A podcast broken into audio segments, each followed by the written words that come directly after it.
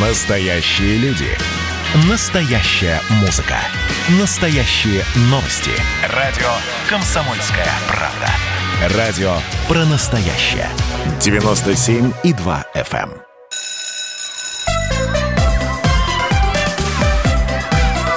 Родительский вопрос. На радио «Комсомольская правда».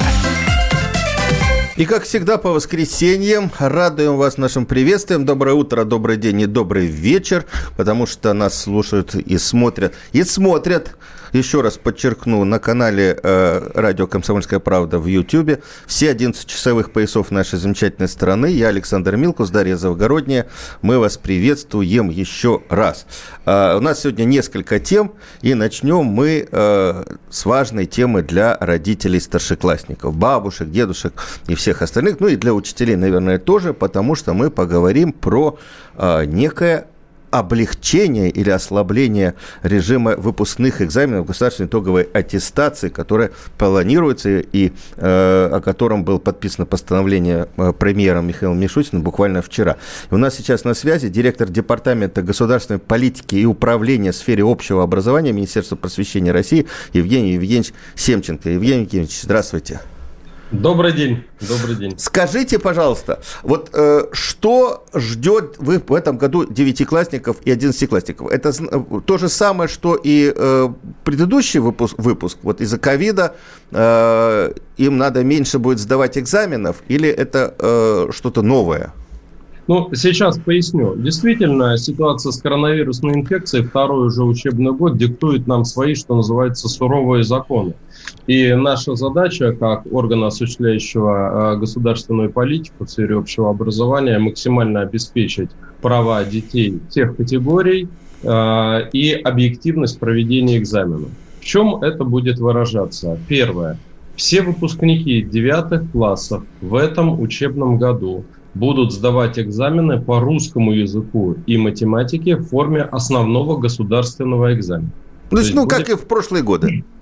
А, нет, в прошлом году ГИА-9 не было, а до коронавирусной ситуации действительно так и было. Угу. Два обязательных экзамена, но в чуть-чуть другой форме, в форме основного экзамена.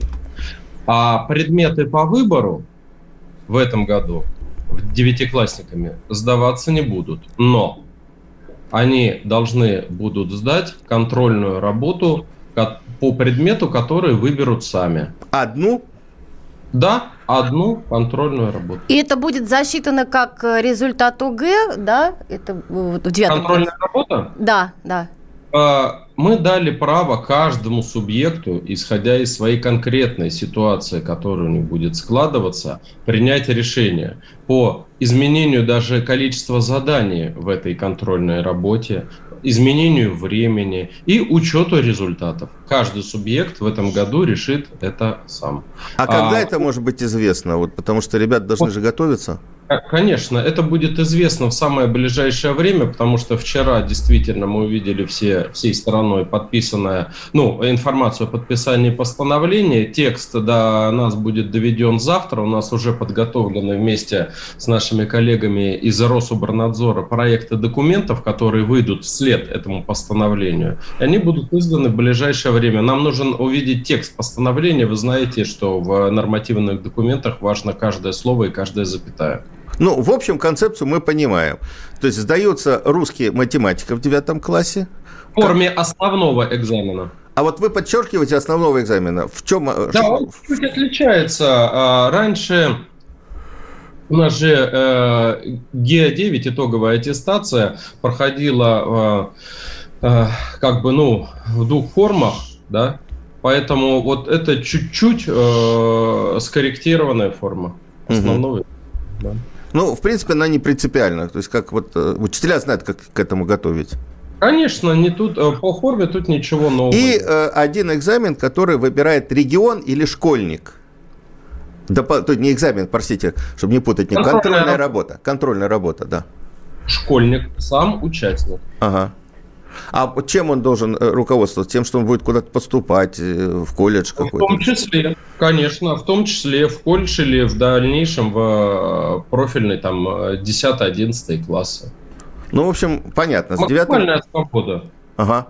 А с одиннадцатыми тогда в чем отличие? С одиннадцатыми ситуация следующая. Для тех 11 класс, я напомню ситуацию прошлого года.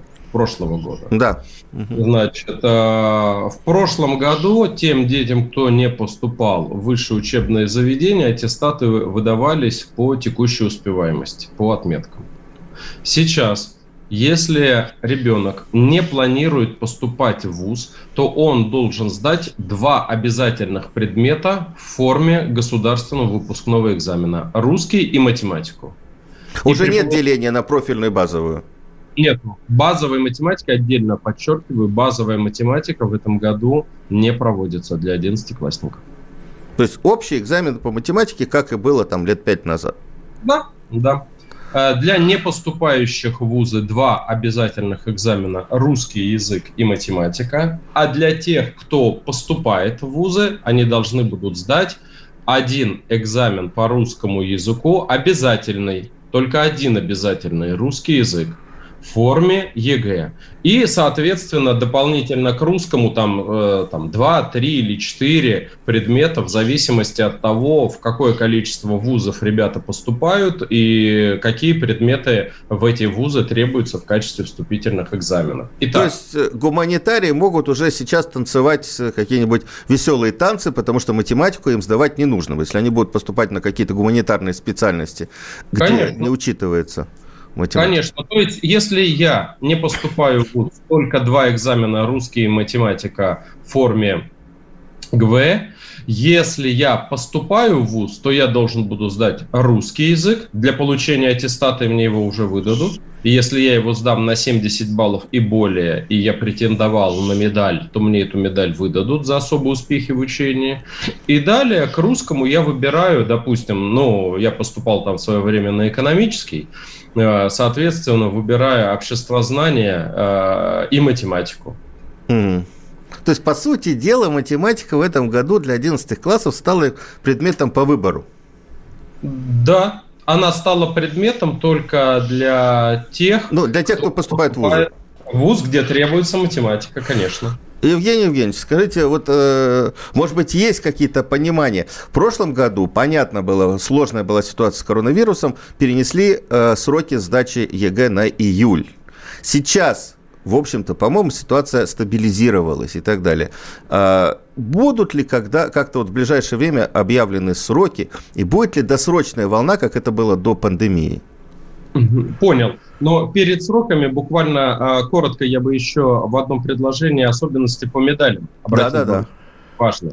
Смотрите, в этом году для получения медалей детям нужно будет сдать русский э, язык э, по ну, если он сдается в форме ЕГЭ для поступающих в вузы, на 70 баллов.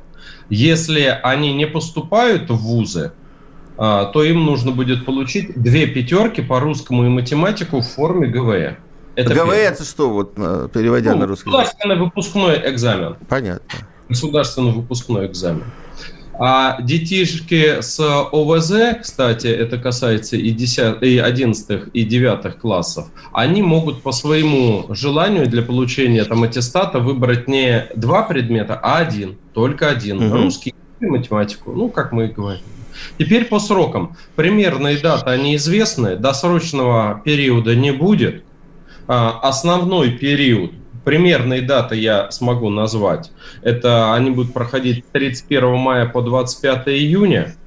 При этом экзамен в форме ЕГЭ по русскому будет проходить в два дня, ну, из-за э, эпидемиологической ситуации и ограничений. Угу. А дополнительный сентябрь будут, понятно, резервные сроки. Вот, э, будет дополнительный период проведения экзаменов, как это обычно проходил в прошлом году с 12 июля по 17. И будет сентябрьский этап, э, только для тех детей, кто не сдал государственный выпускной экзамен и не получил аттестат.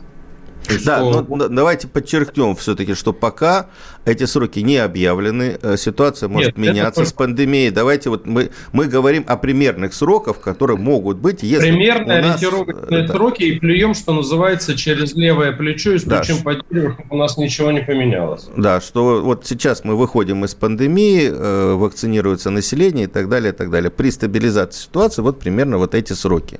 Просто чтобы не, будут, не воспринимали даты... их как принятое уже решение.